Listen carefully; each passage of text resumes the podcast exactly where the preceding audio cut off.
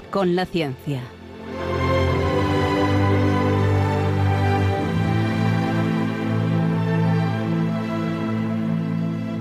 Dirigido por Javier Ángel Ramírez.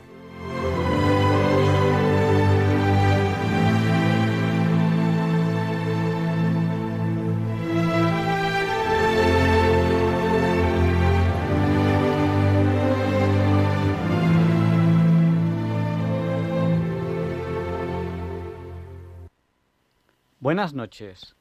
Estamos en Diálogos con la Ciencia, el programa para ti, que sabes que la verdad existe y la buscas. En Radio María, gracias a Dios, todos los viernes en sus dos primeras horas. Hoy le dedico el programa a la madre de, una amiga mía que ha fallecido, se ha fallecido la madre, y la madre se llama Francisca, y le dedico a ella el programa. Pues gracias a Dios, una vida plena, una vida larga, hay que dar gracias a Dios, pero si algo tenemos certeza todas las personas de este mundo, es que la vida conlleva algún día una muerte. Los católicos tenemos poco problema con eso, pero no todo el mundo tiene la misma seguridad que tenemos nosotros. Francisca está ahora ya en el cielo. Hoy he rezado y le he pedido a ella que ya que ya está cerca del Señor, que rece por nosotros, que no nos olvide ella, que interceda por nosotros. Igual yo les voy a pedir que recen por mí. El 28 de junio tengo un tema que para mí es de vital importancia. Les voy a pedir a ustedes que recen por mí. Tengo varios temas este verano que creo que van a ser muy importantes. Yo les pido oraciones, igual que yo también rezo por ustedes porque así somos los oyentes de Radio María, rezamos unos por otros.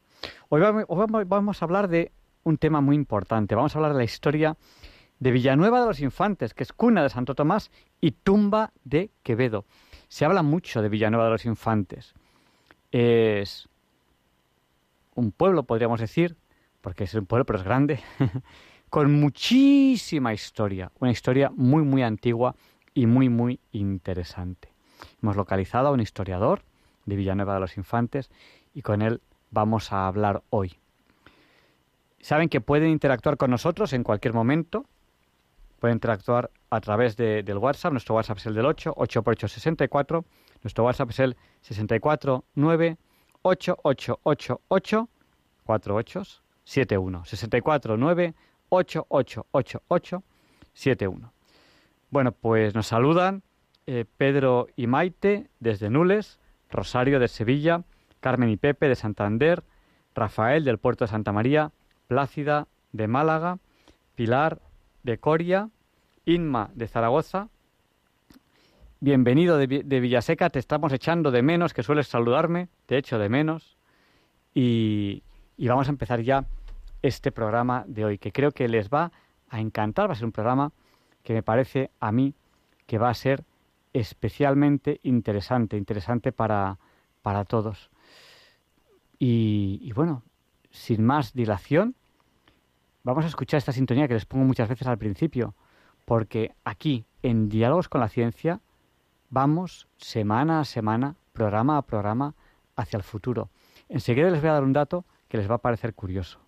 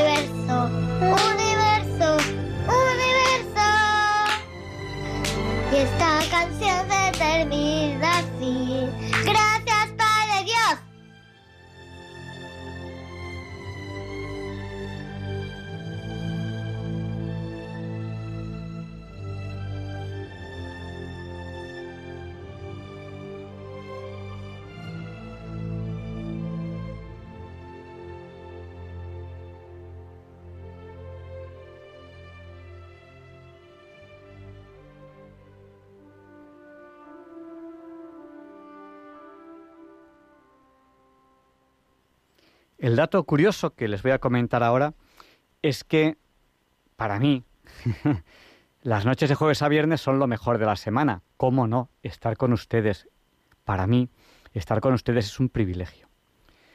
Y el dato curioso que quería comentarles es que se acerca el verano. Y en verano se cumplirán 15 años desde que estoy con ustedes en Diálogos con la Ciencia. Bueno, realmente se cumplieron, ya en febrero, porque yo estaba en Diálogos con la Ciencia en febrero de 2007. El programa empezó en octubre, en septiembre-octubre de 2006. Eh, y yo empecé a dirigir este programa el 7 de agosto de 2007. Llevo con ustedes unos 770 programas dirigiéndolo yo. Para mí es un privilegio. Y con un número tan bonito como es el número 7, que siempre se ha tenido como el número de la suerte porque es el 4 más el 3, norte, sur, este, oeste, la creación, el 3, divina Trinidad, Dios con la divina Trinidad, siendo la hora Bond, las 007, vamos ya a presentar la entrevista de la semana. Y saben ustedes que la entrevista de la semana comienza siempre con esta sintonía.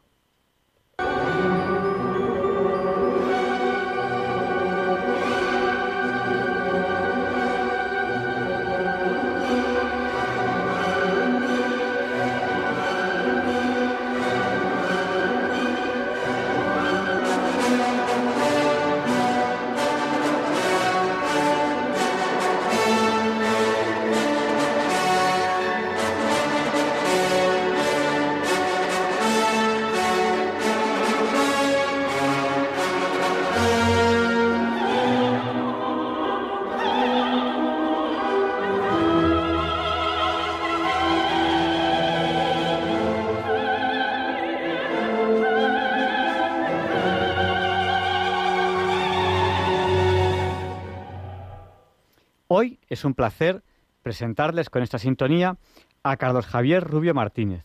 Él es profesor de Geografía e Historia, es investigador de la historia de Villanueva de los Infantes. Sobre, sobre esta historia, él ha publicado varios artículos y libros. Eh, buenas noches, Carlos. Buenas noches, Javier Ángel.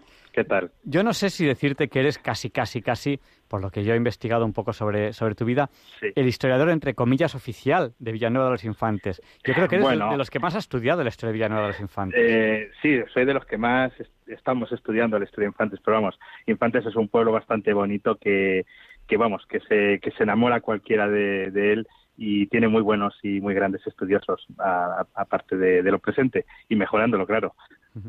Villanueva de los Infantes, eh, cuéntanos un poco, ¿dónde está? Porque eh, aunque está siendo muy conocido, porque se está hablando mucho de, mucho de, él, porque ahora veremos que es que tiene muchísima historia. Eh, ¿Dónde está? Bueno, Villanueva de los Infantes hay dos en, España, ¿eh? En España hay dos Villanueva de los Infantes. Tenemos uno en Valladolid y, otro en, que es el que estamos hablando en, en Ciudad Real. Entonces, eh, existen dos.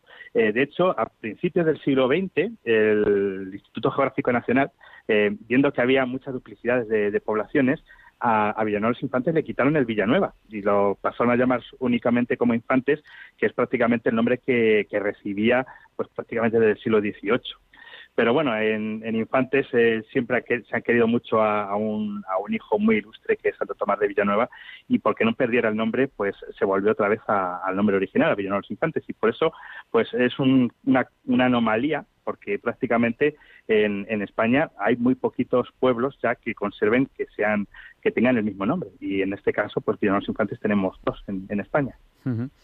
Villanueva de los Infantes, de la que nosotros hablamos que ahora ya se llama Infantes, ¿no? no, no, no, se, no, no, no, se llama ya sigue llamándose Villanueva de los Infantes porque con el centenario de, la muerte de, de, Santo Tomás, bueno, pues se consiguió recuperar ese Villanueva y por eso hoy se sigue llamando Villanueva de los Infantes y por eso hay dos Villanueva de los Infantes, el, nuestro de Ciudad Real y uno que está muy cerquita, que es muy pequeñito, que está muy cerquita de Valladolid. Eh, Villanueva de los Infantes, ya digo, está en La Mancha y es un, es un pueblo es un pueblo manchego, muy manchego, que además recibió el, título de conjunto histórico artístico en 1974. Y, bueno, y actualmente pues forma parte de la red de pueblo más bonito de España. Es un lugar bastante interesante para, para visitar. Eh, eh, está en Ciudad Real, nos has contado. Tiene aproximadamente ahora, a fecha de hoy, unos 5.000 habitantes. Yo creo que, que, fue descendiendo el número de habitantes. No sé si ahora ha crecido un poquito, ¿puede ser? Mm, no, la situación está. Formamos parte de la España vaciada y, bueno, es, un, es uno de los grandes problemas que, que, tenemos en, en, el país, ¿no? Eh, esa despoblación del mundo rural.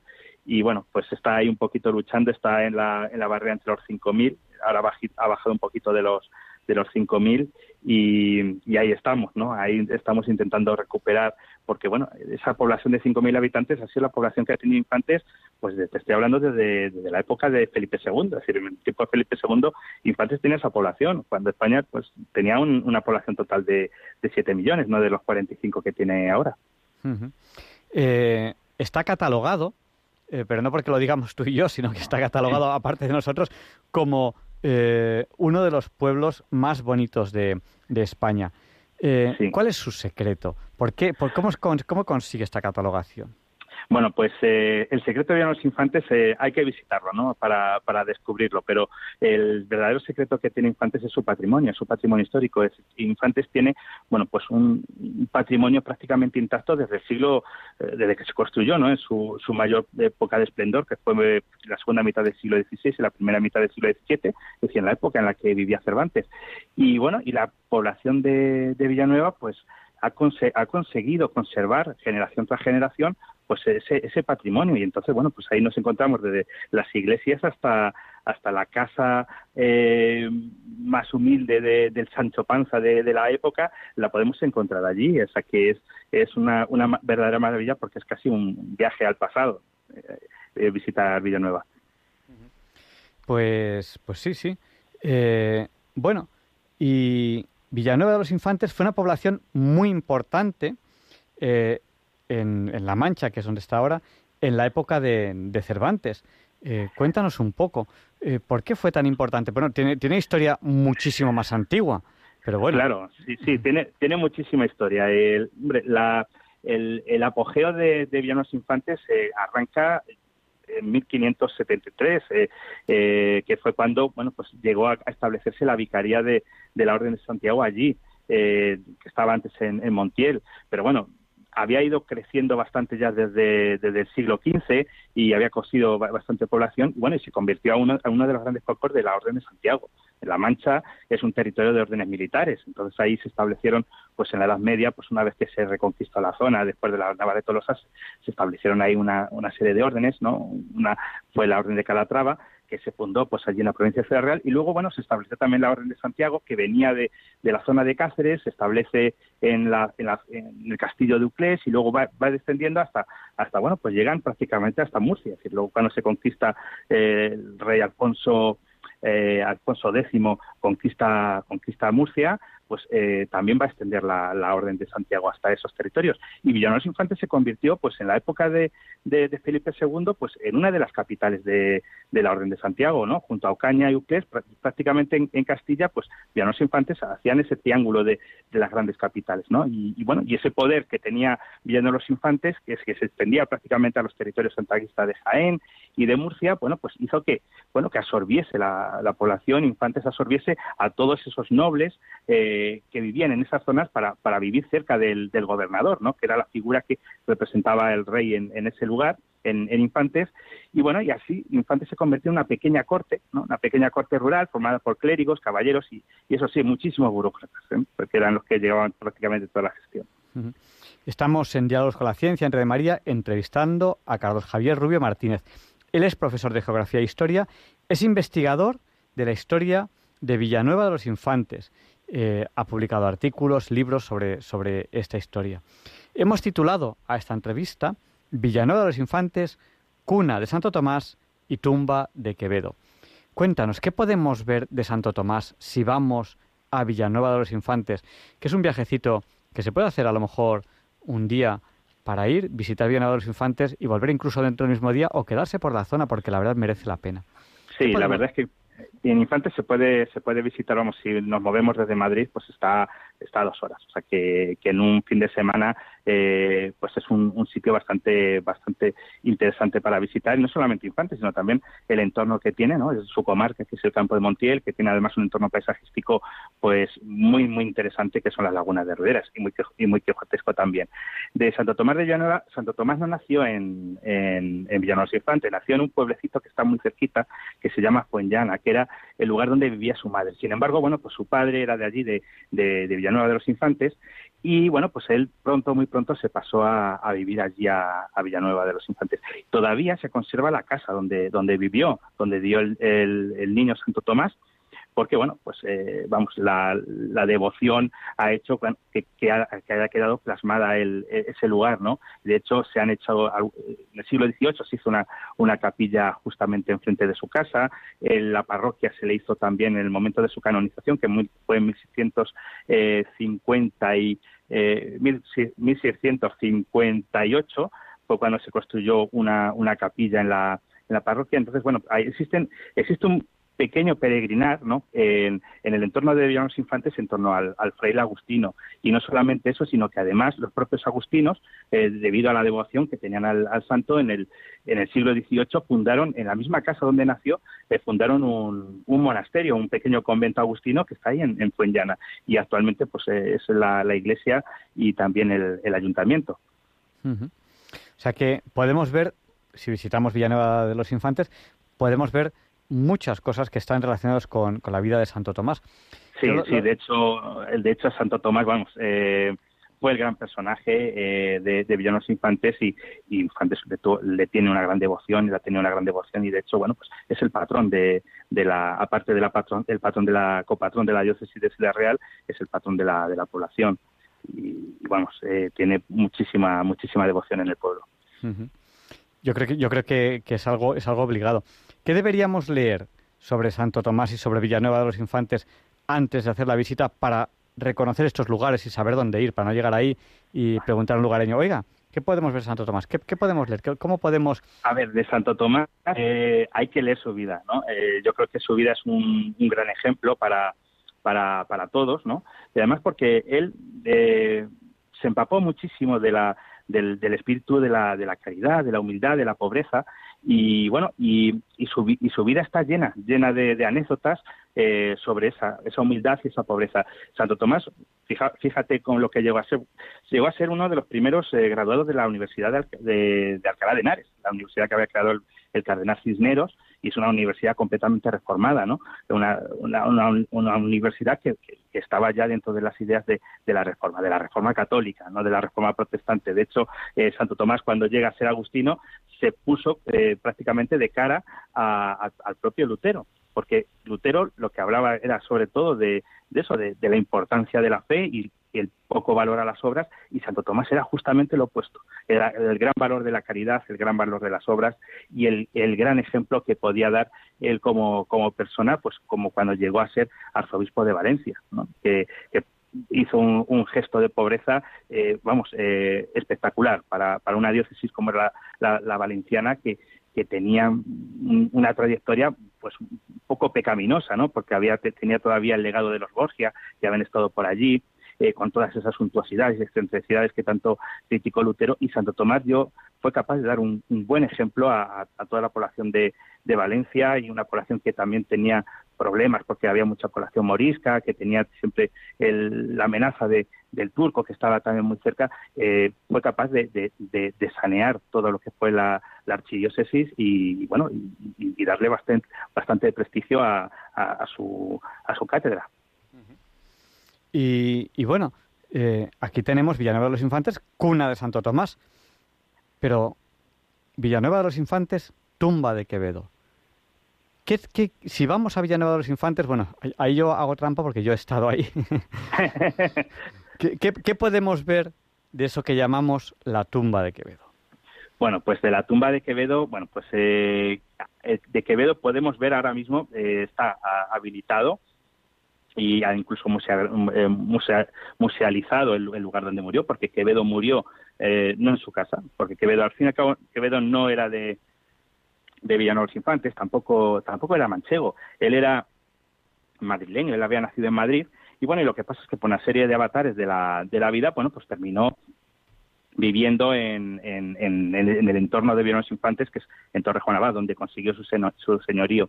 Cuando llega, ya llega muy enfermo, eh, pues ya en los últimos momentos de su vida, ya tiene 65 años y está bastante achacoso, y entonces, bueno, pues buscando botica, pues eh, encontró remedio en, en Infantes, que era una población ya pues eh, bastante bastante importante.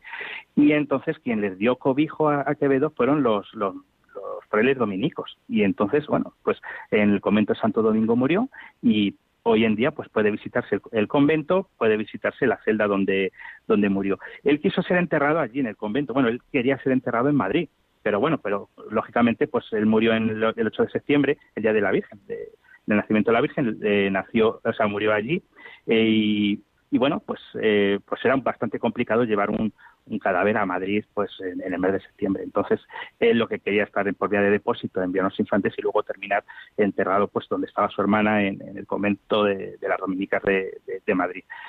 Y bueno, y lo que pasó es que, bueno, pues el vicario, que era muy amigo, y además albacea de Quevedo, pues decidió enterrarlo en, la, iglesia parroquial. Entonces, bueno, él intentó eh, tener una, una tumba muy suntuosa para él al final se, se ahí y bueno, y parece ser que en el siglo XVIII pues hubo una monda y se perdieron los, los restos de Quevedo y se fueron a, otra a otra cripta que, que, está también en esa parroquia. Bueno, pues en el año 2007 pues eh, estudiosos de la de la Universidad Complutense, del Instituto de Medicina Legal, pues bueno, pues ahí seleccionaron del osario que, que, quedaba allí en esa, en esa cripta.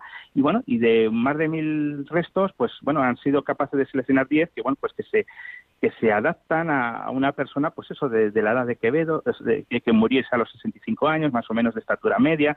Y que muriese en torno a 1645 y además pues que tuviera pues esa característica que tenía Quevedo que era esa, esa típica cojera no que es eh, como siempre la han retratado no entonces bueno se han encontrado unos unos huesos que, que, se ajustan a esa, a esa medida y bueno y ahí se han quedado están depositados a la espera de que bueno pues que dentro de X años pues se pueda volver otra vez a estudiar y, confirmar que, efectivamente son son los del gran escritor eh, bueno, eh, Villanueva de los Infantes, cuna de Santo Tomás y tumba de Quevedo. De ese tema estamos hablando con Carlos Javier Rubio Martínez, que es profesor de Geografía e Historia, investigador de la historia de Villanueva de los Infantes. Y aquí en Diálogos con la Ciencia no nos gusta ser provocadores, pero lo vamos a ser. ¿Es Villanueva de los Infantes un lugar de la Mancha?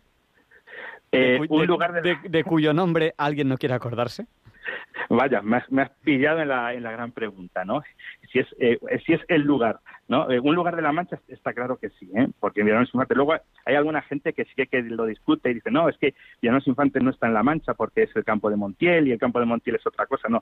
La, Mancha es, no es una comarca, es una región, ¿vale? Es, sí es cierto que la Mancha es una comarca también, pero la, marcha, la Mancha es mucho más que una comarca, es una región que abarca pues eh, otras comarcas como puede ser el campo de Calatrava o el campo de Montiel. Entonces, eh, de toda la vida de Dios, eh, el campo de Montiel para los campos montileños, incluso para el propio Cervantes, que él mismo también lo dice, el campo de Montiel pertenece a la Mancha. entonces, Llanos Infantes sí es un lugar de la Mancha. ¿Es el lugar de la Mancha de, Don Quijote? Bueno, pues te digo que un estudio de la Universidad Complutense llegó a esa conclusión, que, que efectivamente que lo, que lo es. Eh, ¿Cómo hizo ese estudio? Bueno, pues lo que hizo fue una cosa muy sencillita. Cogió el libro, miró todos los elementos que hablan de la descripción de, del lugar de la Mancha, ¿no? Pues eh, en, un, en, un, momento dice que está a tal distancia del Toboso, en, otro momento dice que está a otra distancia de, de Sierra Morena, en otro momento dice que el lugar de la Mancha tiene una loma al este, etcétera. Entonces, bueno, pues eh, con eso consiguieron sacar una serie de descriptores de ese lugar de la Mancha, sometieron a estadística los distintos pueblos del campo de Montiel, algunos manchegos también, algunos ya de la, de la, de la comarca manchega, y bueno, pues llegaron a la conclusión de que el, lugar que más eh, requisitos cumplía era, era Villanos Infantes. Bueno, y ahí llegaron a esa conclusión de que Infantes es el, ese es el lugar de la Mancha. ¿Vale? Pero bueno, eso te digo que es una teoría, que es una teoría muy muy buena, muy muy interesante leerla. Eh, hay varios libros sobre sobre eso, que está avalada por la Universidad Complutense de Madrid, pero bueno, que si vas por la Mancha, pueblo que pases siempre te vas a encontrar una teoría eh, de cualquier investigador local, muy interesante además esas teorías y muy bien fundamentadas que también te dicen que bueno pues que ese es el lugar de, Don Quijote y Sancho. Bueno, y, esto bueno es una cosa que, es algo bastante cómico, bastante divertido, ¿no? Encontrarte que, todos los pueblos de la Mancha, al fin y al cabo es lo que quería hacer antes, que, que todos los pueblos de la Mancha compitiesen entre sí por ahijarse a, a, Santo Tomás, no, perdón, a, a Don Quijote.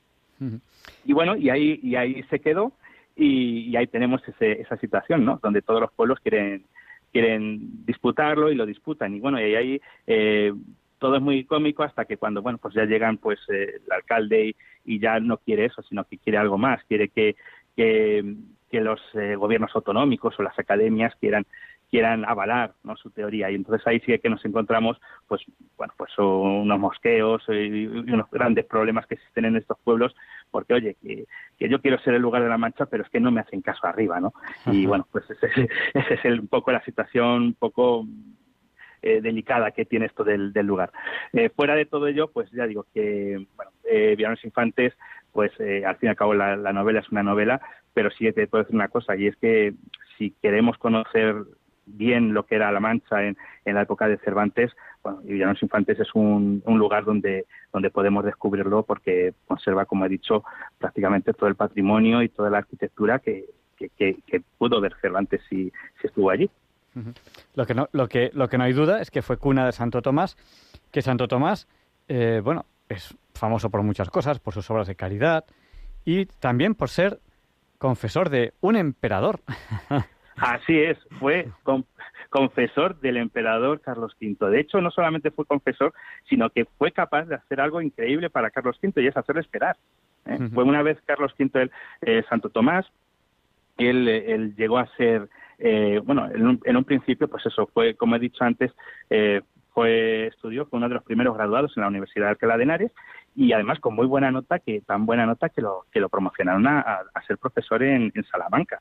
Y bueno, y él cuando llegó allí a Salamanca, pues eh, cuando vio el panorama que había allí en, Salamanca de bueno los tejemanejes que hay en, el mundo de las universidades dijo mira esto a mí no me gusta eh, yo no quiero aquí ni fama ni quiero prestigio ni quiero nada y se y se hizo agustino ¿no? se encerró en un convento se hizo agustino y dijo no quiero saber nada del mundo y y lo curioso es que, claro, eh, viendo las dotes que tenía el, santo, pues rápidamente terminó siendo provincial y Carlos V tuvo un gran aprecio con él.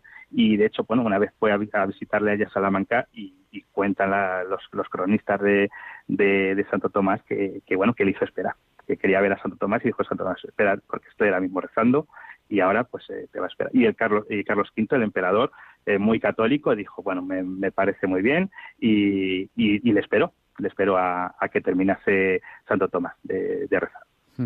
También hemos hablado de, de, Quevedo, que, murió y, y bueno, eh, los restos que hay ahora nos has comentado que se está investigando si realmente son, porque lo que no hay duda es que en su momento se enterró ahí, eso no, eso no, no, hay duda, pero nos has contado que en un momento dado desaparecieron esos restos y ahora pues hay otros que se piensa que son de verdad los de Quevedo, pero, pero se está se está investigando. Sí, sí, es que, bueno, de Quevedo es que es un lío, es, un lío tremendo, porque, bueno, lo de, lo de Quevedo, ya eh, su, su biógrafo fue Pablo de Tarsia, que era, que era eh, fue su primer biógrafo, y ya cuenta en su, en su pequeña biografía, que es todavía muy pequeña, porque es la primera biografía que se de Quevedo, se cuenta una anécdota de los, de los propios eh, restos de Quevedo, que poco después de morir, pues su, fue su, su tumba profanada. ¿no? Quevedo cuando fue investido caballero de, de la Orden de Santiago, lució unas escuelas doradas bastante, bastante bonitas, y bueno, y cuando murió, que murió el día de la, el día de la Virgen, que fue el, 8 de septiembre,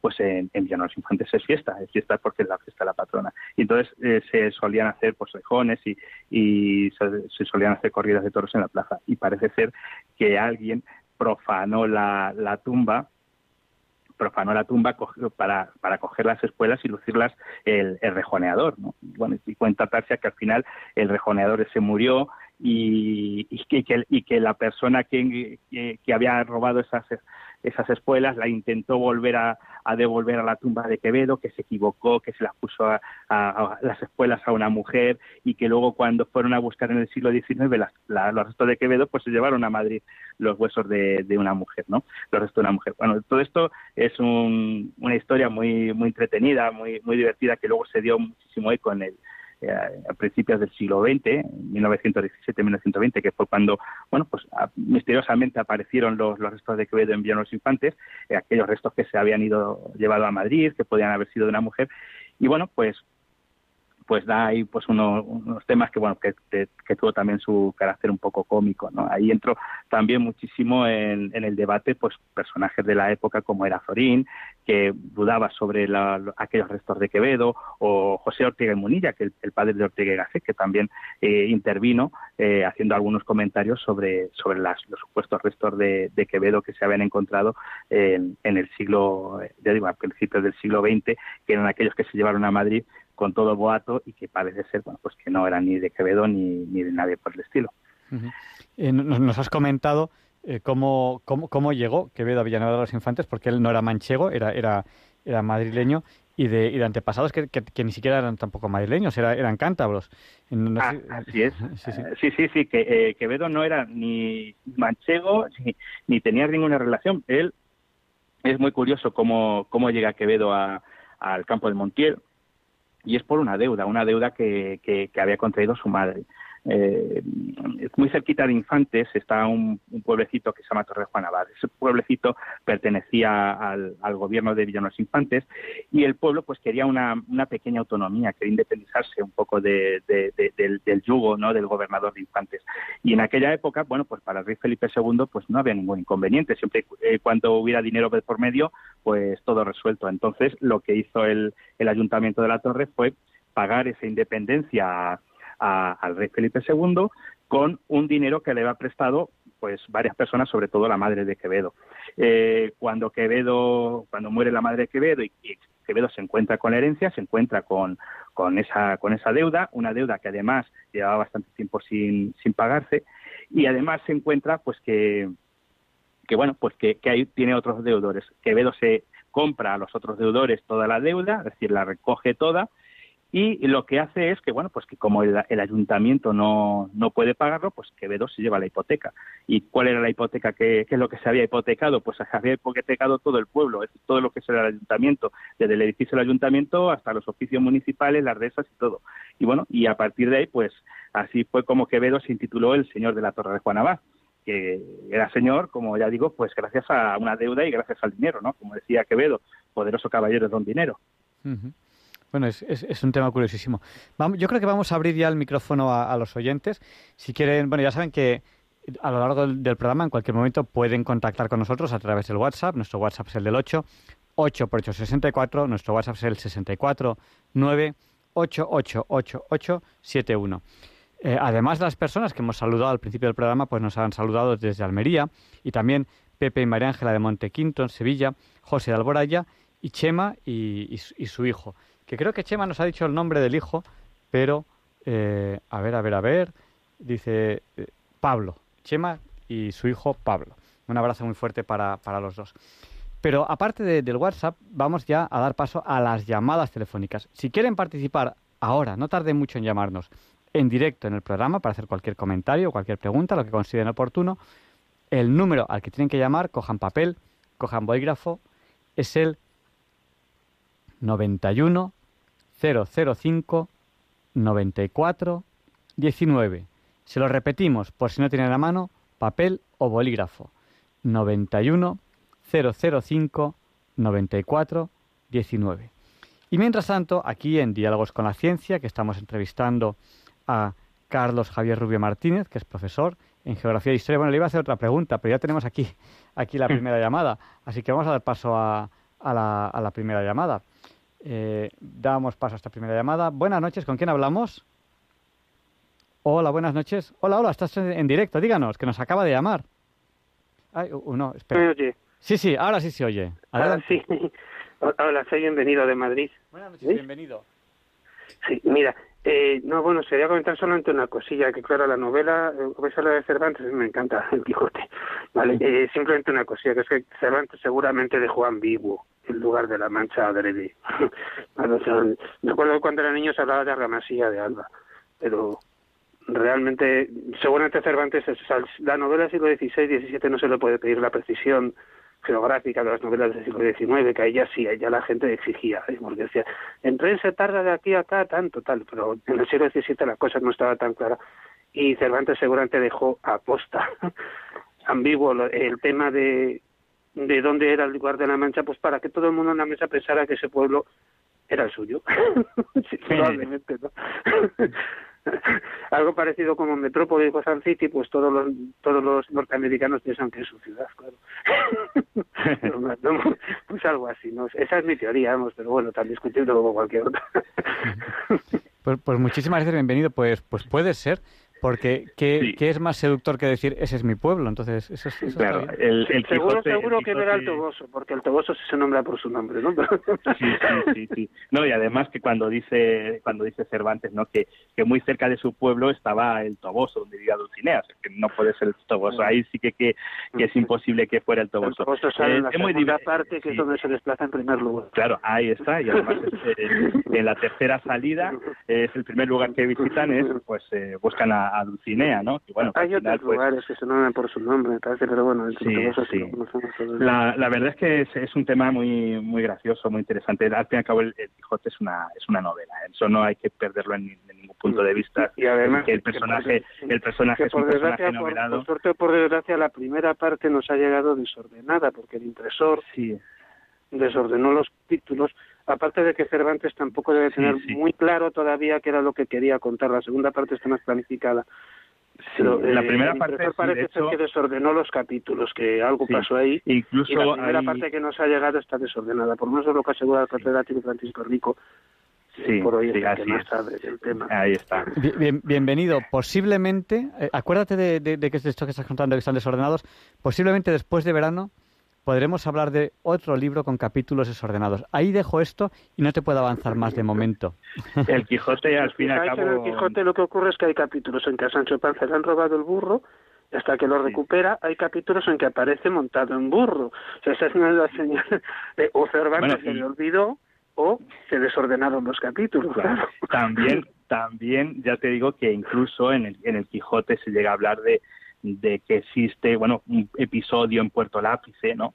Y, luego no aparece, no aparece en la obra. Es decir, que hay incluso capítulos que desaparecen. Es decir, no solamente está desordenado, sino que hay capítulos que o en un momento Cervantes los, los pierde o Cervantes los, los, los censura, desaparecen y no están en la obra. Pensaba escribir y al final no los escribió. Claro, claro, claro. Entonces, eh, sí es que es cierto que la segunda parte del Quijote es muchísimo más ordenada, es muchísimo más planificada, se hace de, otra manera. La primera parte, como has dicho Francisco Rico, llegó a, la conclusión de que, bueno, en un principio iba a ser una novelita corta, ¿no? una de las típicas novelas ejemplares. Eh, una de las novelas ejemplares. Y luego ya bueno pues vio que le daba mucho juego ya metió a Sancho Panza las siguientes salidas y, el Quijote se va dilatando se va dilatando y, se hace la, gran obra que, que tenemos. Pero pero ya digo que lo mismo pasa con el lugar de la Mancha. El lugar de la Mancha en un principio queda, en la primera parte queda un poquito más, más eh, creo que un poquito más preciso, ¿no? Pero, pero luego en la segunda parte está claro que, Cervantes lo, lo, emborrona, porque también está el Quijote de Avellaneda, que está por ahí entre medias, que la Quijote de Avellaneda el final del Quijote, probablemente. Y de hecho, el Quijote de Avellaneda... Porque él, quería, él quería seguirlo como novela pastoril, hacer una tercera parte y, hacer, y hacerlo como, ya como novela pastoril Claro, también es verdad que seguramente se hubiera, se hubiera muerto antes de terminar esa tercera parte, porque ya Cervantes solo le dio uno o dos años más. Sí, sí. bueno, no se hace nada, ¿eh? E incluso Giovanni Papini dice que quería hacer una, entre comillas, precuela, no me gusta la palabra, de la que contara los 50, los 50 primeros años de la vida de Don Quijote antes de la nosociación, que habría estado bastante bien, pero yo no sé si eso se lo inventó Papini. he, leído, he leído el artículo de Papini, que es muy muy majo, muy divertido, se puede encontrar en Internet, pero Me gustaría que alguien la escribiera, de verdad, alguien capaz, Andrés Castillo o algunos de los autores que últimamente pues, pues estaría bien conocer todos los años anteriores, seguro que pues, de ahí algo, más. Bueno, eso, eso buscando los catapacios en, en, Toledo, en el Alcaná, como buscaba Cervantes, eh, podría haber encontrado algunas citas decididamente de, de la vida anterior a, a, Don Quijote. el Quijote es una maravilla, es, es, un, es una maravilla de libro y, Cervantes, y Cervantes tenía un humor, un humor tremendo. Sí, sí, que parece para hacer un... Digo, mira, yo lo que creo que pasó fue que Cervantes se, se desplazó a un, a un que no quiere acordarse de su nombre porque se encontró un tío pesado que le empezó a dar rata con los libros de caballerías que había leído y tal, y se había escopetado de allí. Entonces... Sí, sí, sí. bueno. Vamos, a veces hacemos la teoría esa. Vale, pues muchas gracias. Buenas noches, bienvenido. Por el programa. Gracias, gracias por habernos llamado al 91 005 9419. Y tenemos aquí a un tal Luis que quiere decir algo. Hola, buenas noches, Luis. buenas noches, eh, eh, eh, Javier Ángel. un tal Javier Ángel y un tal Luis. Un, un tal Javier Ángel, exactamente. Pues te llamo para saludar a mi gran amigo Carlos Rubio, ¿eh? Que, Saludos. Sí, señor, que tan buen trabajo está haciendo por poner a Villanueva de los Infantes en el sitio que le corresponde, ¿eh? el gran historiador local del, de, de, esta bellísima ciudad que es Villanueva de los Infantes. Y fíjate, Carlos, se ha hablado mucho de, habéis hablado mucho y bien hecho de Santo Tomás de Villanueva, ¿no? Que es efectivamente uno de los grandes personajes de la ciudad. Pero mm, hay una cosa que es poco conocida, Santo Tomás de Villanueva podría ser perfectamente el trigésimo octavo doctor de la Iglesia. Sí, así es. Eh, ¿Verdad que sí? Sí, sí, sí. sí está, en proceso. Exactamente, un proceso que está además muy avanzado, que tiene ya cierto, vamos, cierta antigüedad y que podría, eh, si nos encomendamos a, a, la Virgen María, pues a lo mejor eh, podría tener una próxima resolución. Ser doctor de la Iglesia no es algo al alcance de cualquiera, nada más 37 lo son en estos momentos, son personas que han hecho aportaciones intelectuales de determinada importancia y entre esos tenemos pues nada menos que a nuestro Santo Tomás de Villanueva, ¿no?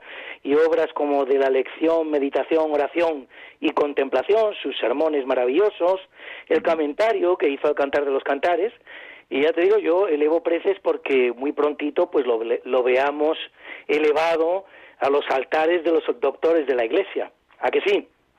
Sí, sí, yo creo que de eso queda muy poco y lo vamos a poder ver, ¿eh? De dentro de muy poco. Sí, señor. Y luego otra cosa que yo quería llamar la atención sobre el mismo personaje, que tiene una devoción, en, a lo mejor no es tan conocido, no es tan conocido en España, pero tiene una devoción importantísima de tipo internacional. En Italia tiene decenas de iglesias, hay decenas de iglesias en Italia advocadas a, a, Santa Tomás de Villanueva, las hay en Milán, las hay en Castel Gandolfo. Tuve la ocasión de visitar la bonita iglesia que tiene en Roma, ¿eh? que estaba llevada entonces por un sacerdote español, me imagino que todavía lo será, porque hablo de hace tres años o una cosa así, me recibió con muchísimo cariño cuando me presenté como casi vecino de Villanueva de los Infantes, pues yo soy madrileño de nacimiento, pero tengo un amor especial por Villanueva de los Infantes y allí paso muchos días al año, ¿no? Y efectivamente fui recibido con muchísimo cariño y, el cura encantado de, saber que venía de allí. Es decir, que Santo Tomás de Villanueva tiene muchísima tradición y muchísima devoción, incluso más allá de nuestras fronteras. Así es. Pues muchas muchas gracias, Luis. Y, y nada, qué bien hablas. un saludo. a mí lo que me encanta de Luis es que luego los aplausos me los llevo yo. Sí, los, merecidos aplausos se los lleva el director del programa que lo lleva muy bien y lo hace muy bien, hace unas entrevistas maravillosas y se trae y se trae unos personajes de la máxima talla para ser entrevistados, como es el caso hoy de Carlos Rubio. ¿eh? Pues muchas gracias, Luis. Y Carlos Rubio, además, es un gran guía de Villanueva de los Infantes. ¿eh? y hace, hace presentaciones maravillosas de esa preciosa ciudad. Así que si van ustedes por Villanueva de los Infantes, pregunten por Carlos Rubio, por si estuviera allí, que les enseñará los rincones más eh, bellos y recónditos de la ciudad. Gracias, Luis. un abrazo fortísimo, Carlos. Venga, igualmente. Pues hasta muy prontito. un abrazo muy fuerte. Un abrazo, Javier Ángel. Hasta dentro de un ratito, Javier Ángel. Hasta dentro de un rato, enseguida nos vemos. exacto, exacto. Hasta ahora. Bueno, pues, eh, Carlos, eh, yo creo que casi casi tendríamos que ir terminando ya, ya la entrevista, ya es la, la una menos cuarto. Que, mm, ¿qué, podemos, ¿Qué podemos decir a nuestros oyentes como resumen de esta entrevista? Quizás sería bueno hacer un resumen de todo lo que hemos hablado. Bueno, pues el resumen creo que se se quedaría en tres palabras, ¿no? Visiten Villanueva de los Infantes, ¿no? ¿Cuatro o cinco? Al final, no, eh, yo creo que es eso, que hay que visitar, hay que viajar y, y Villanueva de los Infantes es un, lugar muy interesante para, para visitar eh, dentro de, dentro de nuestro país, ¿no? Para si queremos conocer nuestra historia y, bueno, y un poco lo que lo que llegamos a ser, ¿no? Sobre todo en la época del siglo de oro, en la época de Cervantes, en la época de Quevedo, de Felipe II, del Imperio español, ¿no? Pues eh, Llanos Infantes se presta mucho porque se, ya digo, la y sobre todo ha sido gracias a eso, a, la gente de, de, allí de Villanueva que, que, que ha conservado el años tras años, siglo a siglo, toda todas las casas, toda la, arquitectura, el trazado urbano, incluso las tradiciones y, la forma de ser, ¿no? Porque bueno, hay coches, hay hay hay wifi en, en Infantes, pero aún así el llegar allí todavía pues eh, eh, se, empapa uno de, de, lo que fue la mancha, ¿no? esa mancha que conoció Cervantes y que, por la que anduvo, ¿no? Literariamente hablando, eh, Don Quijote. Pues muchísimas gracias por habernos dedicado tu tiempo. Eh, a vosotros. Un abrazo, un abrazo muy fuerte y, y, creo, yo creo que, que, lo que tiene que hacer la gente es lo que hice yo un día. Es que me hablaron de Villanueva de los Infantes, me cogí el coche, que no se tarda tanto desde Madrid, fui a verla y yo quedé encantado. Y además estaba ahí la, bueno, una, una mesa en la que, en la que se supone que, que estuvo, que estuvo trabajando Quevedo. Eh, vi muchísimas cosas y en un día no me dio tiempo a, verlo todo, unas iglesias espectaculares, un, pueblo muy bonito. Y, bueno, la verdad es que me lo pasé muy bien. pero prepárenlo, no vayan ahí a ver qué veo, sino preparen un poco lo que van a ver antes y les va a gustar mucho. Pues nada, muchísimas gracias. Y un abrazo, muchas gracias y buenas noches. Buenas noches. Y a continuación, Leonardo Aimiel Per de Madrid presenta la sección Pensar y Sentir. Disfruten de esta preciosa voz.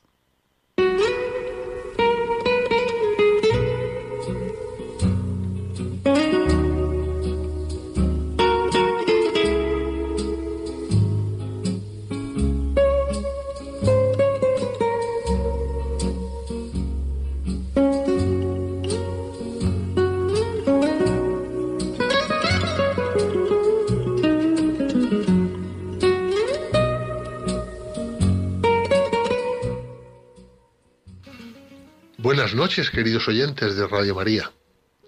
Soy Leonardo Daimiel y celebro estar de nuevo con ustedes. La escritora Carmen de Posadas Mañé, uruguaya de nacimiento y nacionalizada también española, es autora de numerosas obras en las que aborda diversos géneros literarios. Cuentos infantiles, novelas, ensayos, etc. Y a lo largo de su larga carrera profesional, ha recibido muchos premios de todo tipo, premios literarios, de instituciones culturales, premios de periodismo, etcétera, etcétera. Su extensa obra ha sido traducida a 30 idiomas. Desde hace muchos años reside en España. Recientemente ha escrito un texto titulado Esa fea palabra que empieza por M, el cual voy a leer seguidamente en Pensar y Sentir. Dice así. Alain de Botton, escritor y filósofo, si no lo conocen se lo recomiendo, es un crack, comienza una de sus conferencias, entre eruditas e hilarantes, acariciando una calavera humana. Según él, y a imitación de los estudiosos de otros tiempos, es conveniente tener siempre una en la cabecera de la cama o sobre la mesa del despacho es utilísima, explica. Sirve para recordarle a uno que la vida es finita, que todo pasa a velocidad de vértigo y que la única certeza que tenemos es que tarde o temprano acabaremos tan calvos como esta amiga que aquí tengo. Me interesó mucho la butad de Botón, en especial porque va en contra de la actitud imperante con respecto a esa fea palabra con M que a nadie le gusta pronunciar. Tal es el afán por obviarla que en los países anglosajones, por ejemplo, la gente ya no se muere, sino they pass away, o se va, como decimos por aquí. Mientras que todo lo relacionado con verbo tan feo se esquiva, sobre todo cuando habla uno con los niños, no sea que se traumatice. Y surge ahí una curiosa paradoja, porque mientras el mundo entero intenta olvidarse de que existe la muerte, desde las pantallas, en el cine, la televisión y no digamos los videojuegos, nos infestan los finados. Un día de estos me propongo contar cuántos malos matan mis nietos al cabo del día. ¿Centenas? ¿Miles? ¿Decenas de miles? A tanto cadáver virtual hay que añadir además otros miles, periclitados de las maneras más atroces y brutales en las películas que ven, y que encima, y para tortura de los sufridos padres y abuelos, suelen durar entre tres y cuatro horas. La primera vez que yo vi un muerto fue con doce años, y aún no he conseguido olvidar su cara. Mis nietos ven miles a diario, y no se les mueve un pelo. ¿Por qué? Se me ocurre que quizás sea porque la muerte ha dejado de ser un hecho real para banalizarse y por tanto ficcionalizarse. A diferencia de nuestros antepasados, que convivían con ella como lo que es una parte más de la vida.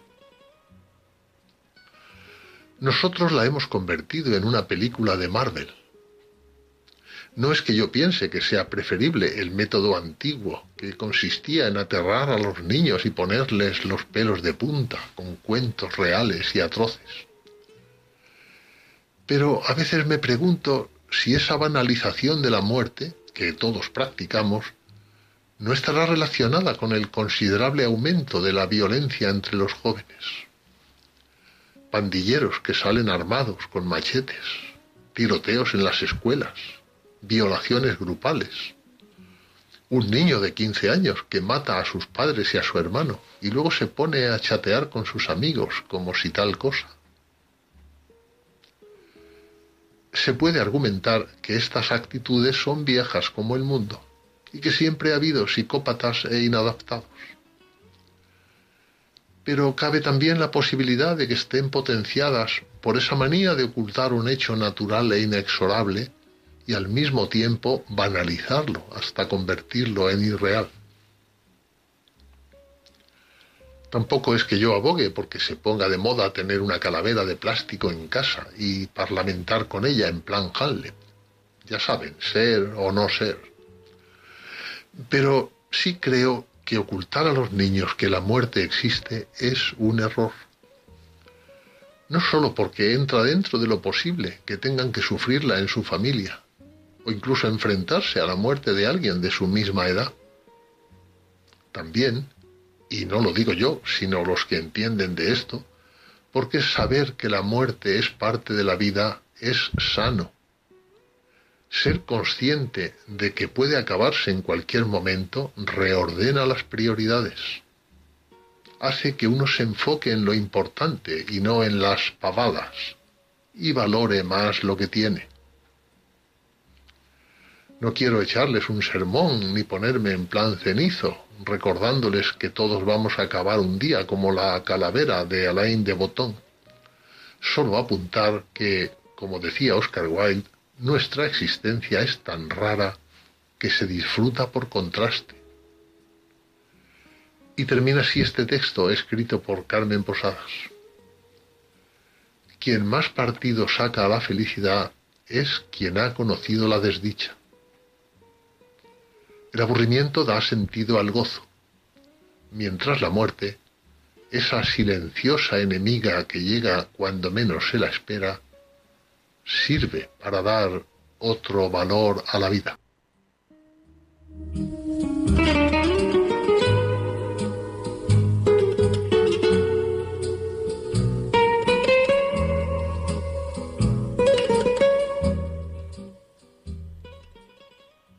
Muchas gracias, Leonardo, por habernos ayudado hoy a pensar y sentir. Y hoy no es un día cualquiera, nos lo explica Luis Antequera. It's a lovely day today, and whatever you've got to do, I'd be so happy to be doing it with you. But if you've got something that must be done, and it can only be done by one, there is nothing more to say.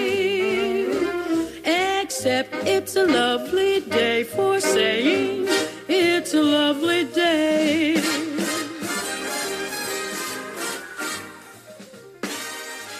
No, Javier Ángel, no directos compañeros de Diálogos con la Ciencia, no, queridísimos oyentes de Radio María. Claro que no es un día cualquiera, ningún día es un día cualquiera.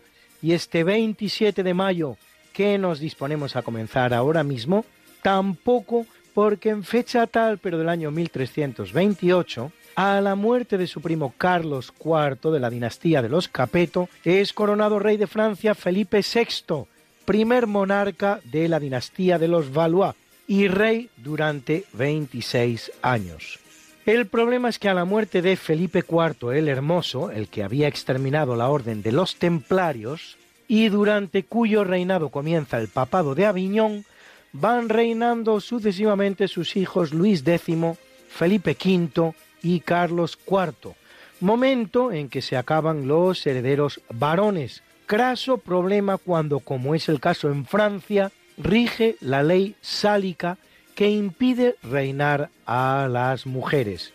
Felipe VI es sobrino de Felipe IV, hijo del hermano de este, el conde de Valois, de ahí el nombre de la nueva dinastía. Y se va a encontrar un rival que le disputa su derecho dinástico, Eduardo III de Inglaterra, casado con la única hija superviviente de Felipe IV, una pugna que dará lugar a la llamada Guerra de los 100 años entre Francia e Inglaterra, que va a durar en realidad 116.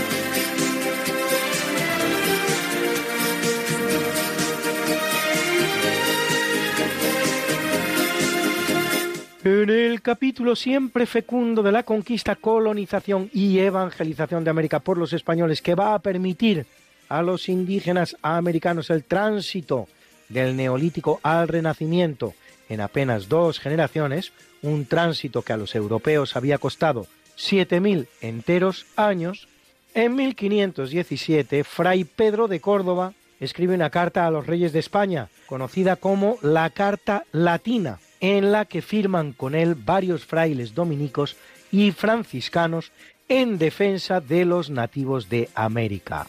La carta es solo una de las siete que dedica Fray Pedro a la defensa de los indios y todas ellas son el fruto de su sermón de 1511 y el de siete dominicos más pronunciado en Cuba, considerado el primero en defensa de los indios.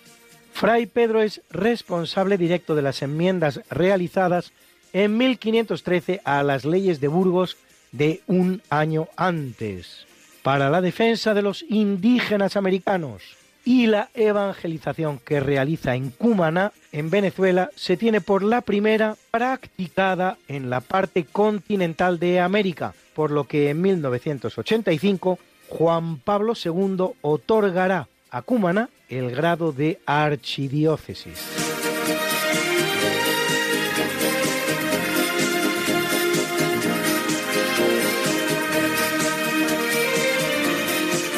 En 1647, Peter Stuyvesant es nombrado director general, así se llamaba el cargo, de los nuevos Países Bajos en los actuales Estados Unidos, cargo que desempeñará durante 17 años hasta su extinción.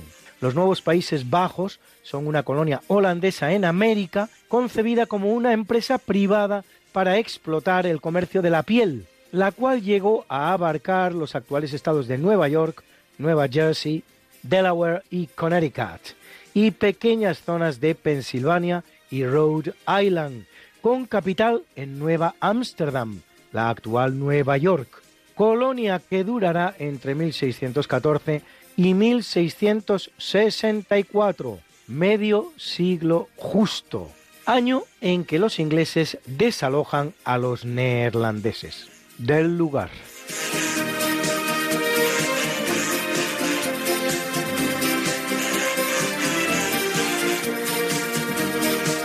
En 1843 el británico Alexander Bain patenta una máquina para enviar a distancia textos, imágenes o cualquier cosa representable en un papel, aunque no consigue construir un modelo que funcione propiamente.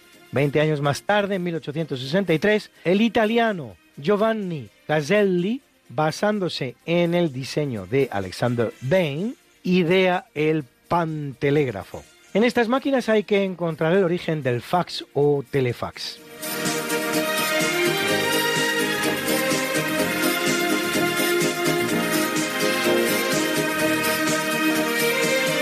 En el año 1860, en el marco de la Guerra de Unificación italiana, Giuseppe Garibaldi comienza el ataque contra Palermo para incorporar la isla de Sicilia, en la que reina Francisco II, de la familia de los Borbón dos Sicilias, a la Italia unificada. Garibaldi actúa como un mercenario sin apoyo expreso de Vittorio Emanuele, rey del Piamonte y gran protagonista del proceso de unificación italiana, que prefiere mantenerse a la expectativa. Conquistada Sicilia se produce el llamado Abrazo de Teano, el 26 de octubre del mismo año, en, el que Garibaldi pone a disposición de Vittorio Emanuele la conquista realizada, lo que es doblemente sorprendente, no solo porque efectivamente Garibaldi no actuaba por cuenta del rey ni le debía nada, sino porque además era ferviente republicano. Garibaldi, que había participado en varios conflictos armados en América, tanto que de hecho tenía la nacionalidad peruana y gustaba de vestir como un gaucho, participará después de la aventura italiana en la guerra franco-prusiana y más tarde será elegido diputado, primero de la Asamblea Francesa y luego del Parlamento italiano, retirándose finalmente a la isla italiana de Caprera de su propiedad en Cerdeña, donde se haya enterrado al día de hoy. Luis, Luis, Luis. ¿Qué pasa, Mariate? ¿Les has recordado ya a nuestros oyentes lo de nuestro programa? Hija, qué susto. Pues no, la verdad. Pues hay que hacerlo, Luis. Sí, amigos, porque todos los jueves a las 5 de la mañana, Luis Antequera, que es mi marido y esta servidora, estamos de nuevo con ustedes contándoles más y más historia, pero historia de la buena, con mayúscula. En el programa Esta no es una semana cualquiera, y con la mejor música. Mariate, es que a esas horas no están despiertos muchos de nuestros oyentes. Pues para todos aquellos que tienen la mala costumbre de dormir por la noche, siempre pueden entrar en el podcast del programa. Esta no es una semana cualquiera. Acuérdense, esta no es una semana cualquiera. Y escucharlo a la hora a la que más les guste escuchar la radio. Pues ya lo saben amigos, esta no es una semana cualquiera.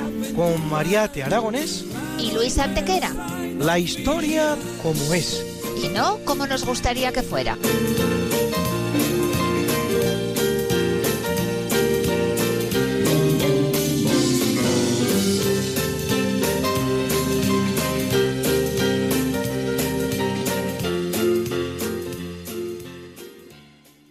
En 1931 los suizos Auguste Picard y Paul Kipfer se convierten en los primeros hombres que alcanzan la estratosfera en un enorme globo de hidrógeno, elevándose hasta 15.787 metros de altura desde la localidad alemana de Augsburg.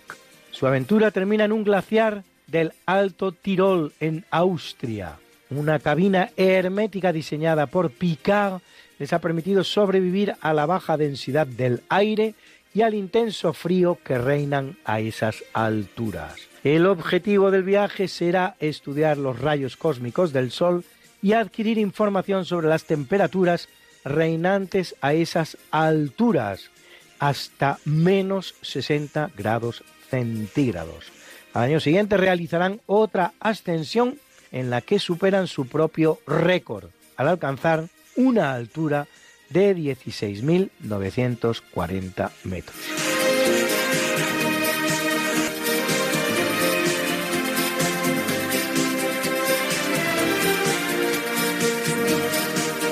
En 1941 el buque insignia de la Armada nazi, el acorazado Bismarck, es hundido. Ese mismo mes el buque había recibido órdenes de partir hacia el Atlántico y causar estragos en los convoyes aliados. Para evitarlo, Inglaterra envía a la práctica totalidad de su armada en su búsqueda. El 24 de mayo, el Hood y el Prince of Wales lo interceptan cerca de Islandia.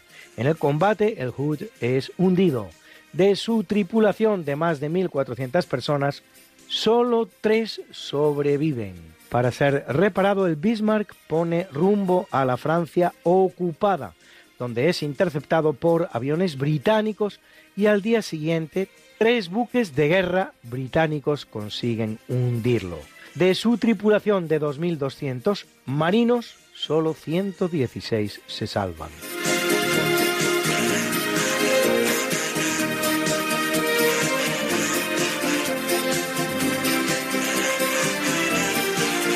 En el año 1947, en el ámbito de los llamados juicios de Dachau, realizados en el antiguo campo de concentración alemán de ese nombre, los norteamericanos ejecutan a 58 nazis condenados en el proceso de depuración de responsabilidades por lo sucedido en el campo de concentración de Mauthausen. Este proceso es solo uno más de los muchos realizados por los aliados y más concretamente por los norteamericanos, más allá de los de Nuremberg, para establecer las responsabilidades alemanas derivadas de la Segunda Guerra Mundial. Otros juicios condenarán a los responsables del campo de concentración de Dachau con 36 ejecuciones, el de Flossenburg con 15, el de Buchenwald con 22 y el de Mühldorf con 5. Bruna, Bruna, nació María y está en la cuna, nació de día, tendrá fortuna, bordará la madre su vestido largo y entrará a la fiesta con un traje blanco. Y será la reina cuando María cumpla 15 años. Te llamaremos Negra María, Negra María que abriste los ojos en carnaval. En el capítulo del natalicio, en 1332 ve la luz en Túnez, aunque de una familia de origen andalusí, Abu Said Abdurrahman ben Haldun más conocido como Aben Haldun, historiador de la literatura árabe, filósofo y sociólogo, considerado el padre de la ciencia económica, autor del Mukadima o Prolegómenos, temprano ensayo de filosofía de la historia y de sociología, disciplina esta última de la que nuestro Aben Haldun es considerado auténtico pionero.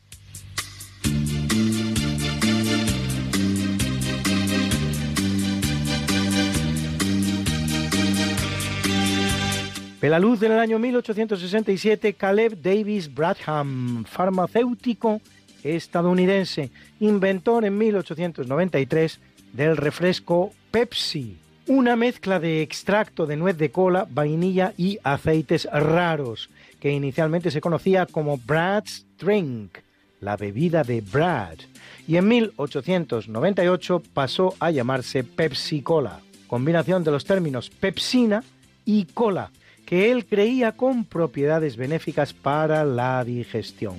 En 1886, siete años antes, su alter ego, el también norteamericano John Steve Pemberton, inventaba la Coca-Cola, a la que siempre se asocia la Pepsi. Por lo que hace al famoso debate sobre cuál de las dos bebidas es más consumida, solo a modo de ejemplo, en los seis primeros meses de 2020, Pepsi facturó 26.000 millones de euros, el doble que Coca-Cola, que solo facturó poco más de 13.000 millones.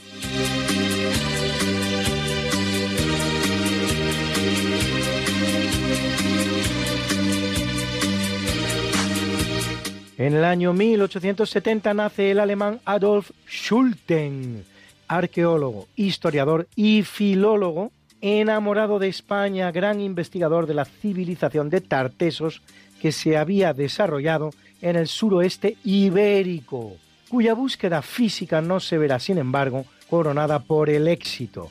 Sí que encontrará, sin embargo, las ruinas de Numancia, cosa que hace entre 1905 y 1912, y trabaja en las de Tarraco en 1948.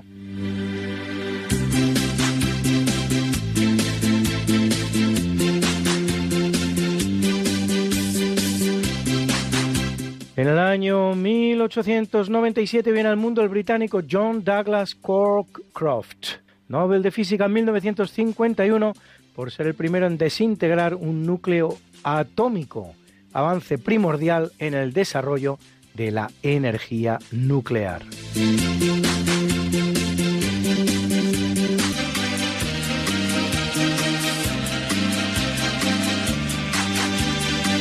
En 1907 nace la estadounidense Rachel Louise Carson, que en su libro Primavera Silenciosa, escrito en 1962, alerta de los efectos perjudiciales de los pesticidas sobre el medio ambiente y gracias al cual en 1972 la Agencia de Protección Ambiental de los Estados Unidos prohíbe el uso del pesticida diclorodifenil tricloroetano, más conocido como DDT, descubierto por Paul Hermann Müller, Nobel de Medicina 1948, como insecticida para la lucha contra la malaria, el tifus y otras infecciones causadas por insectos vectores. En 2006, la Organización Mundial de la Salud anuncia que el insecticida volvería a formar parte de su programa para la erradicación de la malaria.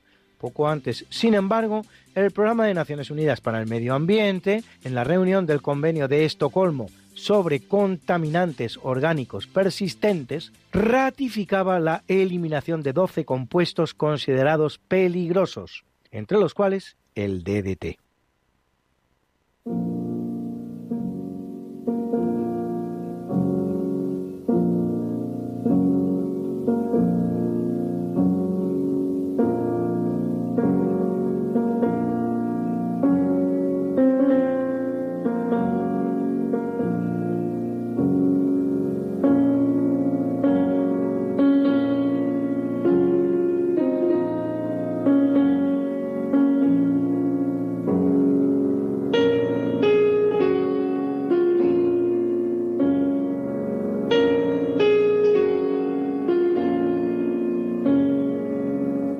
En el capítulo del obituario muere en el año 866 Ordoño I, hijo de Ramiro I, primer rey de Asturias que accede al trono por herencia y no por elección entre los nobles, aunque sufrirá algunas derrotas ante los moros hispánicos, como en Guadalecete en 854, hará significativos progresos en la reconquista, venciendo él también a los musulmanes en no pocas ocasiones, así a orillas del Ebro o en Albelda, llevando la frontera hispánica que separaba cristianismo e islam hasta el Duero, apoyando a los mozárabes de Toledo y repoblando y amurallando ciudades como León, Astorga, Amaya o Tui.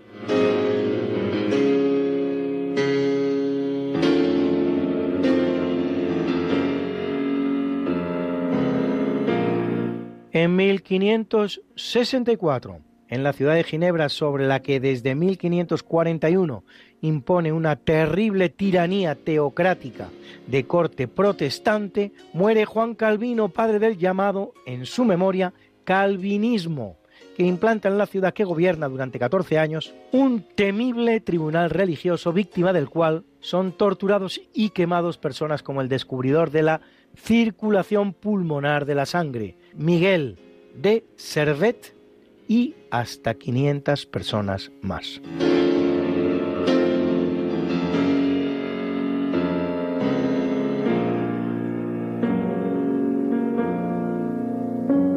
Muere en 1840 Niccolo Paganini, violinista y compositor italiano, el gran virtuoso del violín, otro sería nuestro gran Sarasate, instrumento al que aporta toda una nueva técnica de ejecución, uno de los máximos representantes del romanticismo musical, autor de sus famosos 24 caprichos para violín, amén de otras composiciones para mandolina, guitarra, viola y fagot. El que van a escuchar ustedes es el número 5 de esos caprichos, uno de los más celebrados. Interpreta el gran violinista Alexander Markov.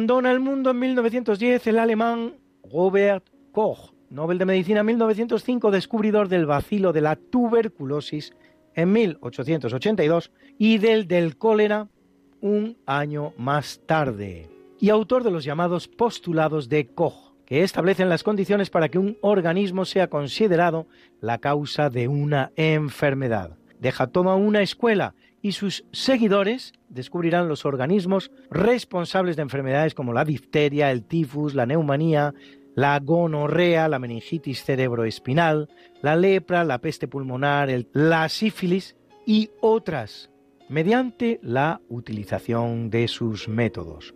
Un cráter lunar y un asteroide llevan su nombre.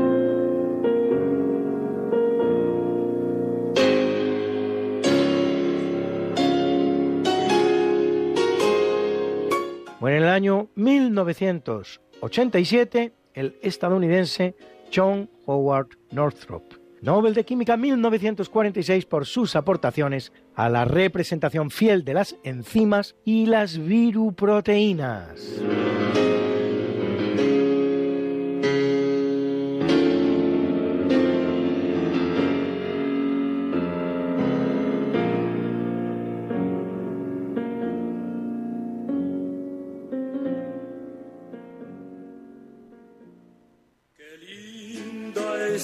Mañana en que vengo a saludarte.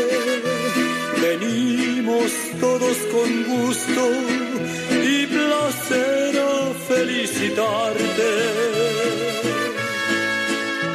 El día en que tú naciste, nacieron todas las flores. En la pila del bautismo ruiseñores. Ya viene amaneciendo, ya la luz del día nos dio. Levántate de mañana, mira que ya amaneció. Y felicitamos hoy a Mariano Aro, atleta español corredor de media y larga distancia de la época en la que el atletismo español se debatían unas dificultades hoy día, gracias a Dios, superadas. 27 veces campeón de España, dos veces campeón de Europa, campeón de Europa de cross por equipos en dos ocasiones, subcampeón del mundo de cross en otras dos, que cumple ya 82. Y al gran cineasta italiano Giuseppe Tornatore, que cumple 66, a quien debemos títulos inolvidables como La Sconosciuta, la desconocida, o Cinema Paradiso, que le gana el Oscar y cuya banda sonora de Ennio Morricone acompaña hoy estas felicitaciones.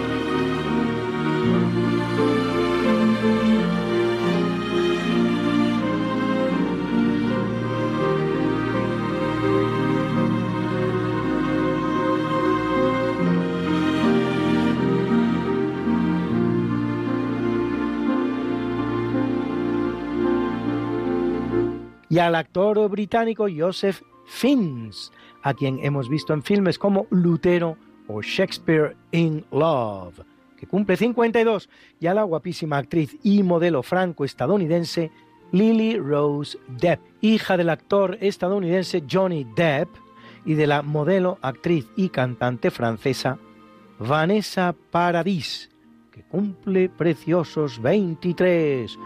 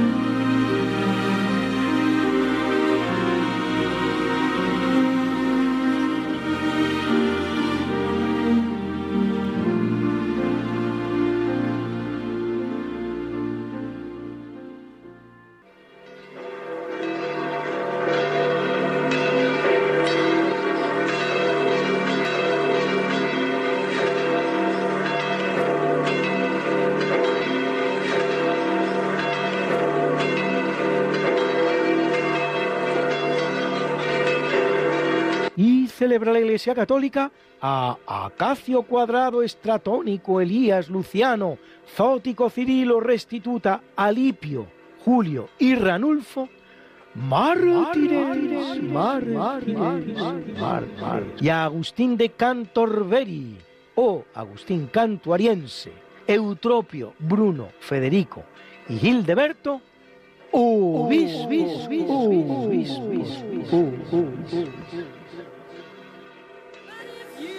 got something that must be done, and it can only be done by one. There's nothing more to say except it's a lovely day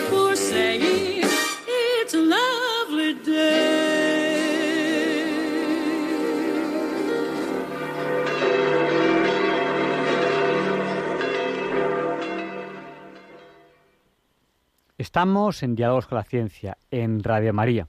Saben que a lo largo del programa pueden contactar con nosotros en cualquier momento a través del WhatsApp. Nuestro WhatsApp es el del 8, 8 por 8, 64. Pues apunten, cojan papel, cojan bolígrafo. Nuestro WhatsApp es el 64 9 888871.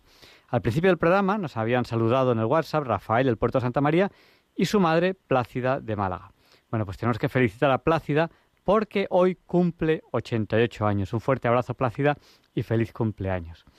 Y a continuación, el profesor José Manuel Amaya nos va a hablar de curiosidades científicas. La semana pasada estábamos hablando de el hombre primitivo. Eh, buenas noches, José Manuel. Buenas noches, Javier Ángel. Buenas noches. Y buenas noches también a todas las personas oyentes que con mucho gusto me dirijo a ellas desde esta emisora y desde este programa también. Pues si hablamos del hombre primitivo, tenemos que hablar de lo que fue el gran descubrimiento, no sé si llamarle invento, llamarle descubrimiento del hombre primitivo. ¿Por dónde empezamos? Porque estamos hablando de curiosidades científicas. ¿Cómo es la ciencia del hombre primitivo? Si hablamos de ciencia del hombre primitivo, ¿de qué debemos hablar? Pues de paleoantropología, es decir, del hombre, el hombre antiguo, paleo, antiguo, antropos, eh, hombre y logía, eh, eh, explicación racional. Es decir, la explicación racional del hombre antiguo, de su modo de vida, de sus eh, transformaciones, etcétera, etcétera. Y nos quedamos justamente en el llamado Homo erectus, que según los datos que yo tengo, pues, fíjate, que creo que son bastante seguros.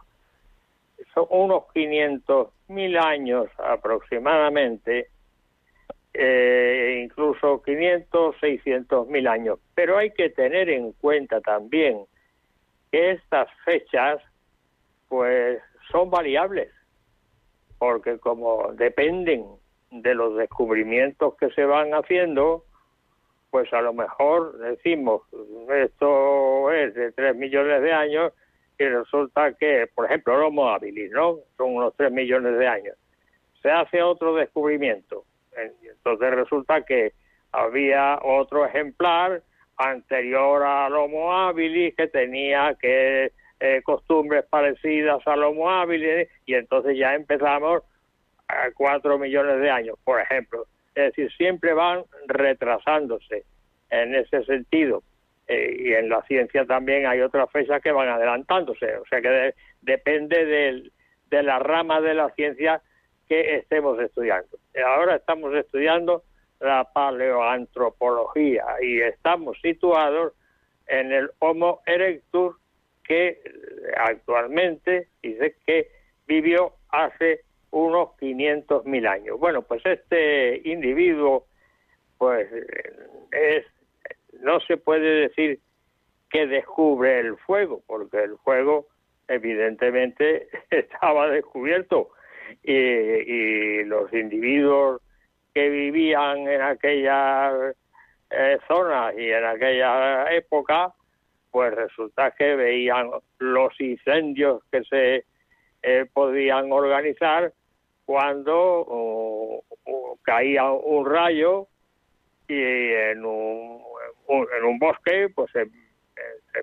producía un fuego inmenso y que le daba eh, un miedo espantoso. El hombre de aquella época mm, corría para librarse de ese fuego y lo interpretaba que lo enviaba pues una entidad divinoide eh, como especie de castigo, eh, ya porque ya tenían eh, ciertas ideas de que existía algo por encima de él, eh, en fin, que era el que mandaba estos fenómenos, concretamente, ¿no? Pero yo lo que quiero subrayar aquí es que el, la forma de hacer fuego, que es la que considera Ortega, también lo dije la vez anterior, en su libro que recomendé, porque es un libro maravilloso, eh, eh, sobre la técnica. De modo que esto justamente considera tres etapas. La técnica, el libro se llama Meditación de la técnica. ¿eh? Y hace tres etapas. La técnica del azar, la técnica del artesano y la técnica del técnico. La técnica del técnico es la actual, es la tecnología, concretamente. Pero nosotros estamos situados, en este caso, del Homo erectus, en la técnica del azar. Es decir, que se hace un descubrimiento importantísimo por casualidad. Y efectivamente, considera Ortega, en la técnica del azar, la, forma de hacer fuego. Que la forma de hacer fuego fue por casualidad frotando, por ejemplo, pues dos, dos ramas, ¿eh? dos ramas de árboles, la frota, la frota, la frota, la frota, y en sí, por el efecto del frotamiento y del rozamiento, pues si existe un poco de brisa y tal, pues aparece el fuego allí, aparece eh, que se pone incandescente y entonces puede aparecer incluso la llama y si aparece la llama, esa llama se puede propagar. También se puede hacer fuego por casualidad frotando ciertas piedras. Yo me acuerdo cuando era muchacho, pues cuando era, en fin, un jovencito, que me reunía con los amiguitos y tal, y vamos a hacer una candela y entonces cogíamos piedras del río que llamaban pedernales y por el mero frotamiento de los pedernales saltaban chispas y se quemaban las hojas secas. O sea que esto fue lo que hizo el Homo, el homo erectus, descubrir el fuego por casualidad. Pero es que hizo un enorme descubrimiento porque lo transformó todo. Transformó la forma de vida, transformó la manera de alimentarse. Es decir, hacer los alimentos en vez de eh, ingerir los crudos como los tenían que ingerir en aquella época, cuando los cazaban, pues entonces los pasaban por el fuego y los transformaban. Y también otra cosa importante, el fuego sirvió también para que en los refugios que construían, que ya hablamos de esto eh, cuando hablamos del Homo habilis, eh, el, sucesor eh, era Homo, habilis, Homo, mm, ya no me acuerdo el nombre, el que tenía la facultad de construir refugios. Bueno, pues estos también tenían sus refugios, que eran cuevas, y entonces en esas cuevas, en invierno hacía muchísimo frío, claro, y en, el verano hacía muchísimo calor. Bueno, pues en invierno tenían la posibilidad de, de hacer fuegos allí con hojas secas y tal, y de calentarse. Pero claro, eso también arrastraba un problema. Y el problema es que dependiendo de las hojas que ardían para calentarse, pues era también la naturaleza del humo que se producía. Y entonces si la cueva o el refugio estaba cerrado, el, el humo lo envolvía todo. Pero había ciertos humos que les producían un placer. Y entonces, eh, eh, eh, en fin, esta técnica la usaban precisamente para producir ese, placer. Es una forma de cómo surge una forma de drogarse, ¿no? En, ese sentido. Claro, luego después se ponían malísimos. En definitiva. Qué, curioso lo que estás contando. Sí, sí, es que es así. ¿Cómo se llegan a deducir esas cosas? Bueno, los investigadores tienen procedimientos eh, suficientemente eh, sofisticados para poder eh, descubrir estas cosas. Sí, efectivamente, se le pone, por supuesto, se le pone mucha imaginación también al asunto, claro, evidentemente.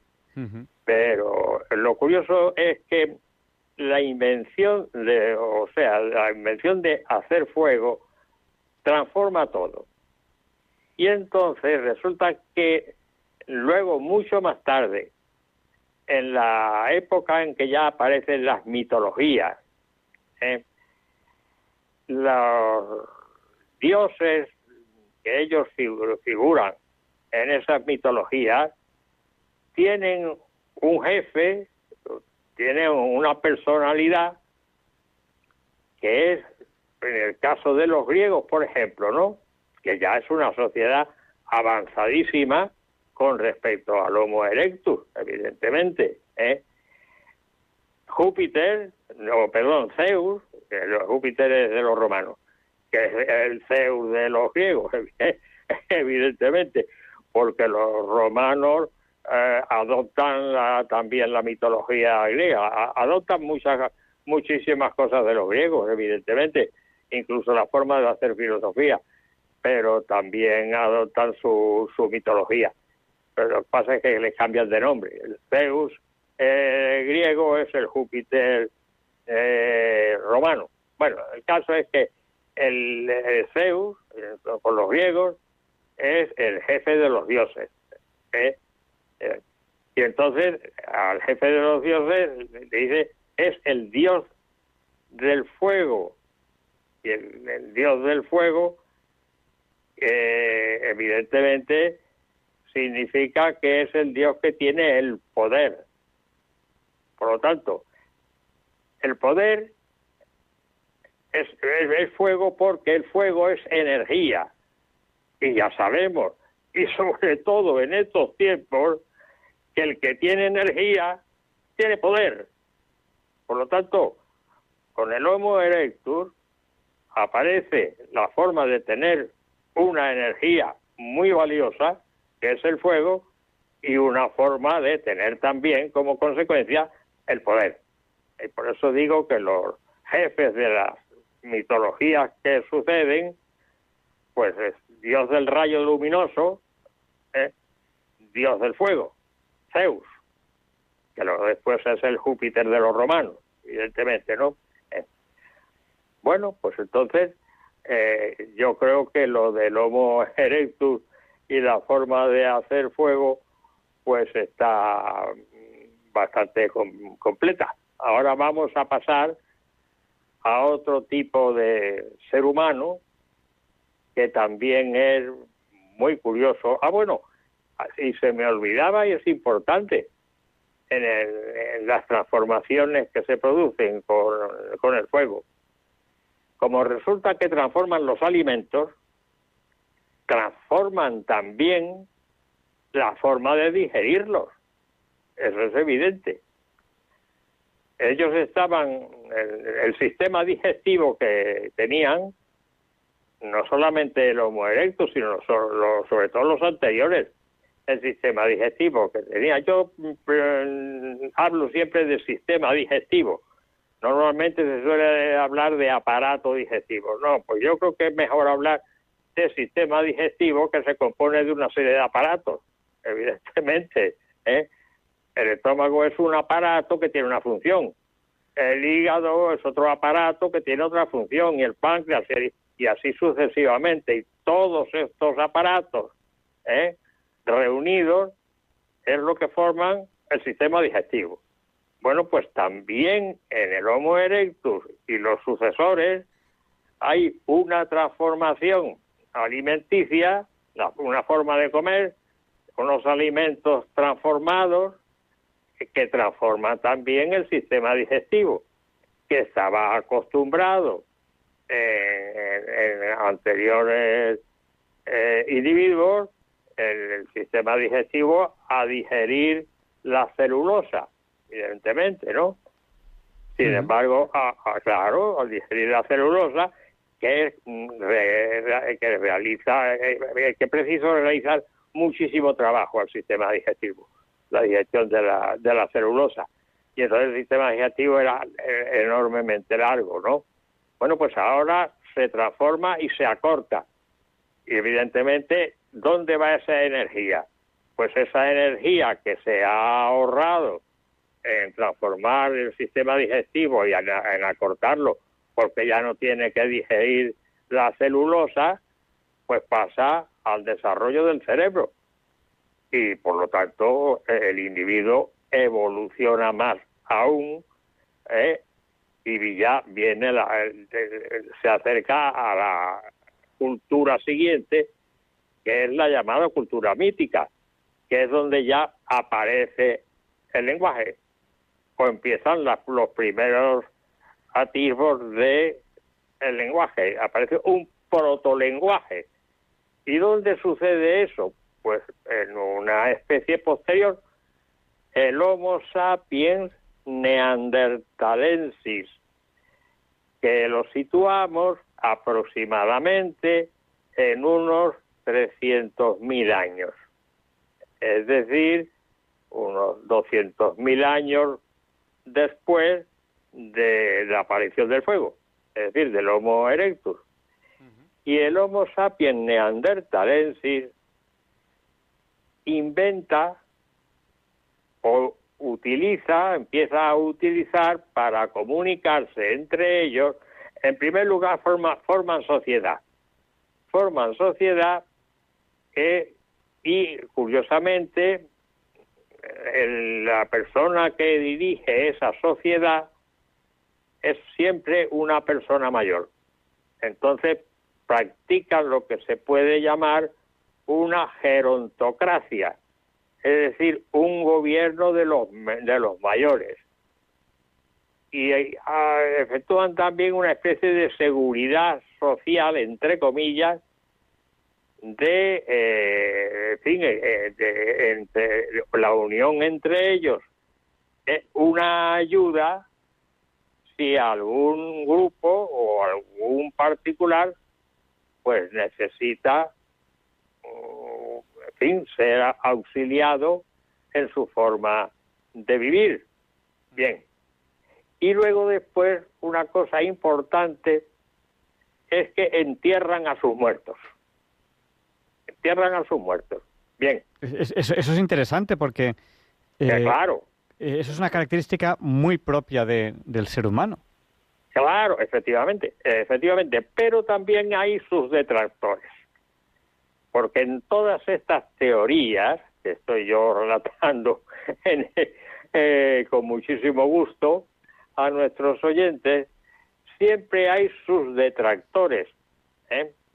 Y entonces viene eh, el contrario y dice, no, no, entierran a sus muertos porque un muerto siempre es un, un individuo que estorba, claro, evidentemente porque si aparece allí en la sociedad esta, aparece una persona muerta, ¿eh? dependiendo de la distancia que esté, siempre es una cosa molesta eh, cuando empieza el proceso de descomposición, tal, y entonces ya, ya viene el, detractor, ¿no? El, detractor. Pero es que lo curioso es que los investigadores, al, al descubrir eh, las sepulturas que hacían para enterrar a sus muertos, descubren más cosas. Descubren cosas ya que no hay más remedio que decir, caramba, pues sí, tienes razón lo que hay aquí. Entierran a sus muertos en un lecho de flores. Ya de entrada tenemos, ¿por qué le ponen un lecho de flores? Por algo sería, bien. Entierran también a sus muertos y dentro de la, de la sepultura eh, introducen sus cosas más queridas, es decir, sus objetos que tenía en su refugio y que utilizaba con más asiduidad, lo introducen también en la sepultura. Pero es que también en la sepultura le dan una forma al muerto que también es de considerar. Lo sitúan en forma fetal. Forma fetal que da lugar a pensar de que es como si fueran a nacer a una nueva vida.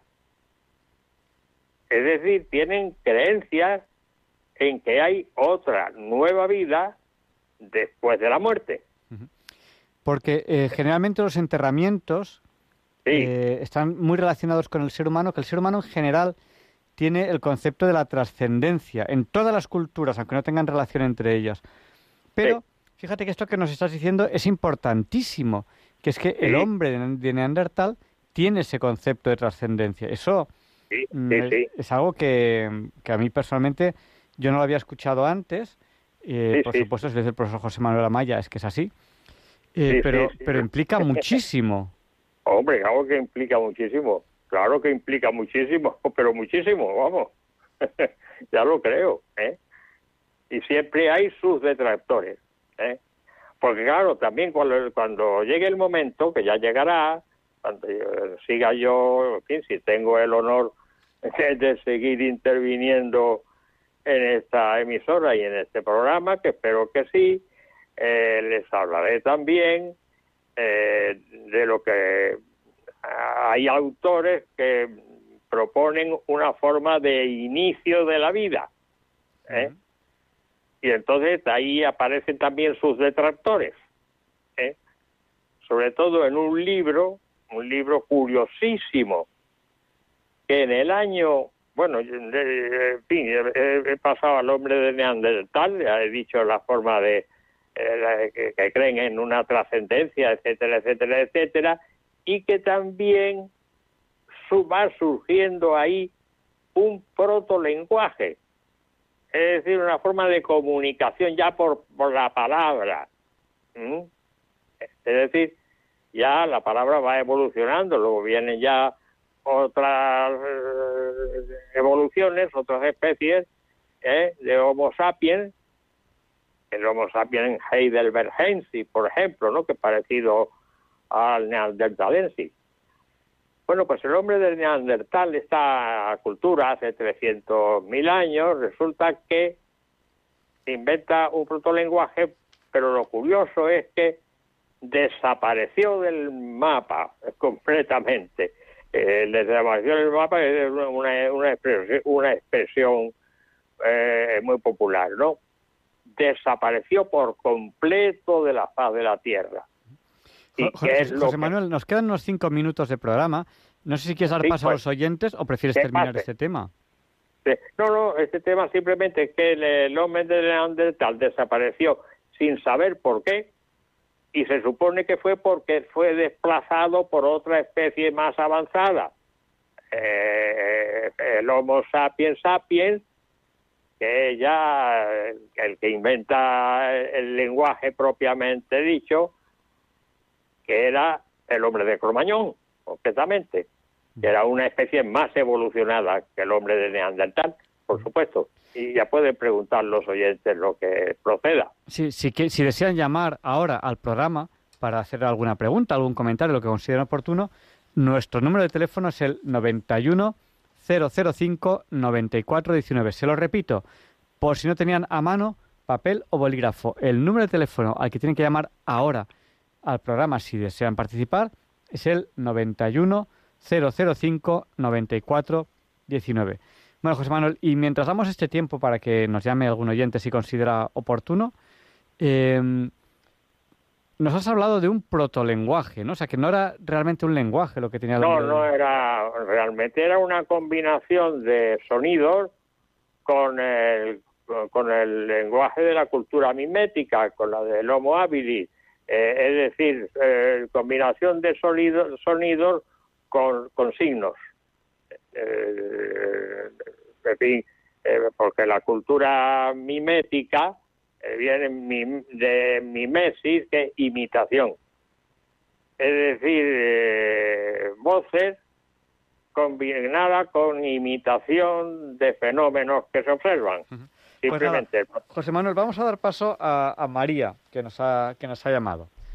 Eh, buenas noches, María. Adelante, el micrófono es suyo. Buenas noches. Voy a decirle que tienen un programa fantástico.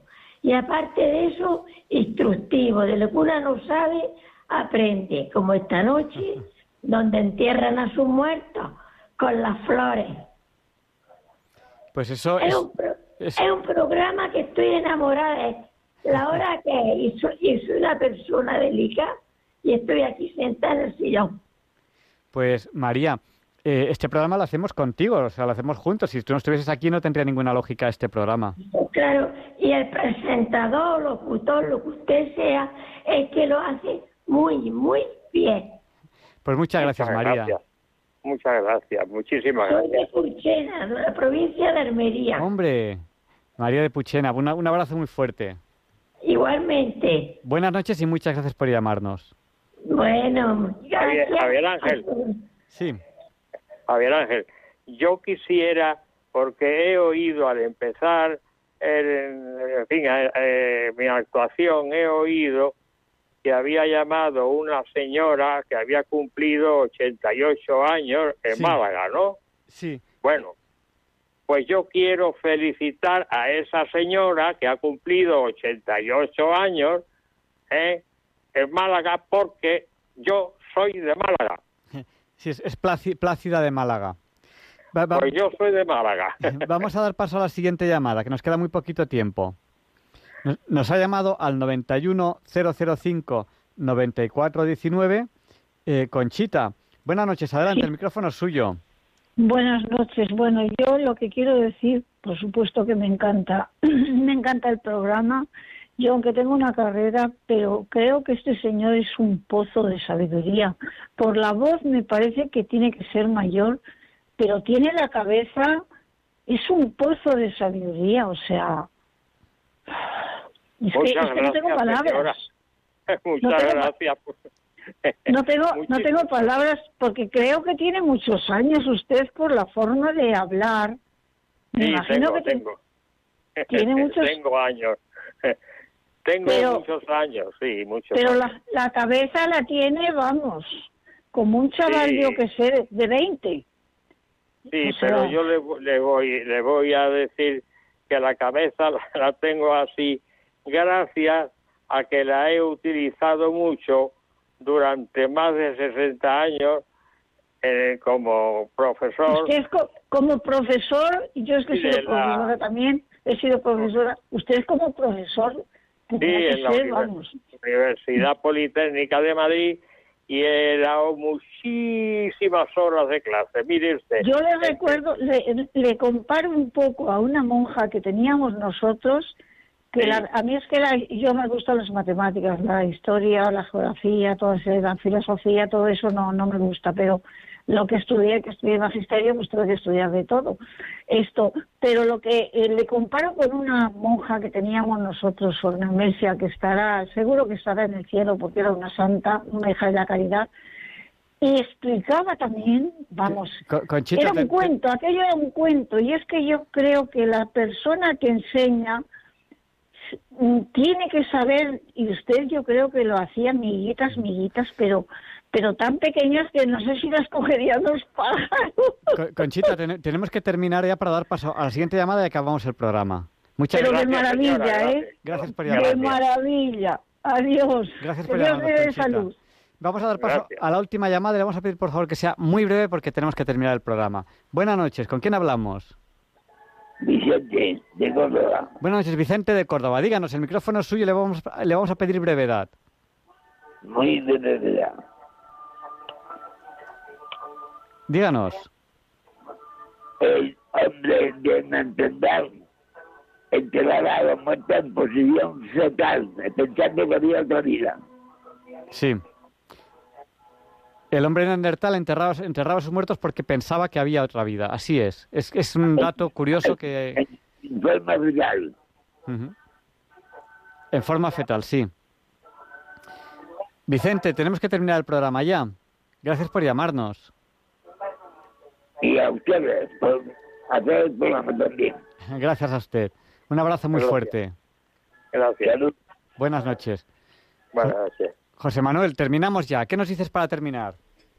Bueno, pues dar las gracias a todos los oyentes, todas las personas oyentes y particularmente a todas, a todas, a, a la señora que cumple los 88 años de Málaga, pues que tengo muy buenos recuerdos de Málaga y de mi eh, juventud y de mi infancia sobre todo y eh, no he vuelto a Málaga, pero todavía tengo cosas en Málaga. de modo que felicidades, señora. Y a todas las personas que han intervenido elogiando eh, mi forma de eh, explicar y vamos, intento hacerlo lo mejor posible y que se entienda lo mejor posible también, por supuesto. Y lo del que viene el próximo día, pues iremos avanzando y iré explicando cosas verdaderamente curiosas ¿eh? sobre el inicio de la vida, etcétera, etcétera, etcétera, etcétera. De manera que gracias a ti, Javier Ángel, pues he tenido la oportunidad de, en fin, de lo poquito que he venido aprendiendo durante todos los años que he estado en la universidad y lo utilizo ahora para, eh, en fin, eh, a través de esta emisora y este extraordinario programa, poderlo explicar al público en general. Pues muchas gracias y tenemos ya que terminar el programa de hoy. Muchas gracias. Gracias a ti, Javier Ángel. Hasta la próxima. Buenas, noches. Terminamos ya el programa de hoy. Les pedimos que no nos olviden en sus oraciones. Muchísimas gracias y buenas noches. Yo les pido oraciones por un tema muy importante que tengo pues eh, a final del mes de junio. Muchas gracias por todo, un abrazo muy fuerte. Les esperamos la semana que viene, si Dios quiere, les dejamos con el Catecismo de la Iglesia Católica, con Monseñor José Ignacio Munilla. Y le pediremos a San Juan Pablo II que interceda por nosotros para que se nos libre del mal.